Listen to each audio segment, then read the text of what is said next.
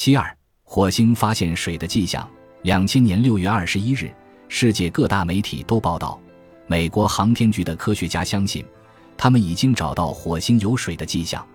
对于火星是否存在过或依然存在生命，一直是科学家争论的问题。而生命的存在首先要有水，因此确定火星是否过去有过水或仍然有水，就是人们普遍关心的问题。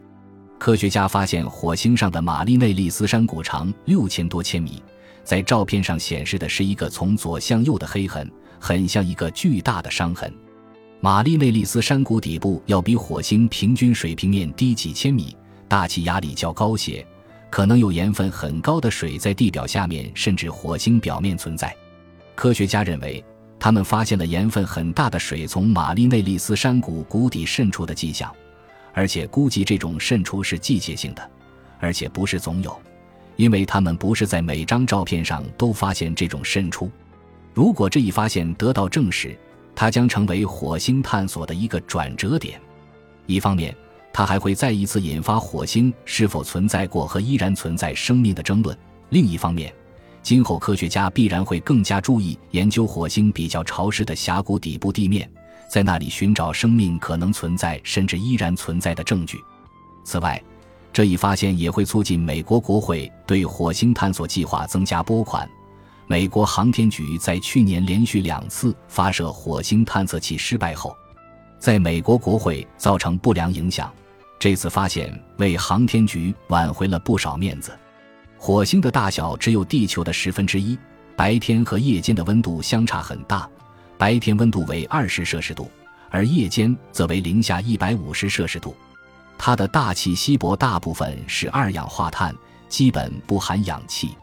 美国航空航天局的科学家称，他们已经找到火星上有水的有力证据。一天后，科学家们公布了更为惊人的发现。火星上不仅有水，而且可能有液态水。如果这一发现能被最终证实，它将标志着人类对这颗红色行星的探索有了根本性的突破。科学家们当天向新闻界公布了认为火星上有水的证据。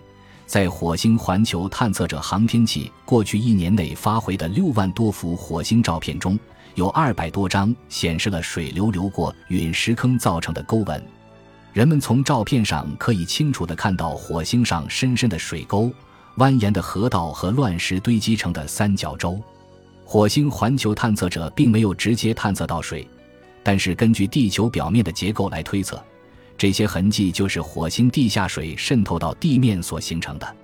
如果真是这样，火星上存在液态水的可能性极大。这一发现让科学家们惊喜不已，因为长期以来。科学家们相信，即使火星上有水，也只能以冰的形式存在。原因是火星的大气层非常稀薄，那里的平均气温在零下五十三摄氏度。另外，科学家们目前找到的大量显示火星有水的迹象都表明，火星上十几亿年前存在过水。法国专家最近表示，美国宇航局的新发现证明火星上很可能有水。这也意味着火星上可能有生命存在。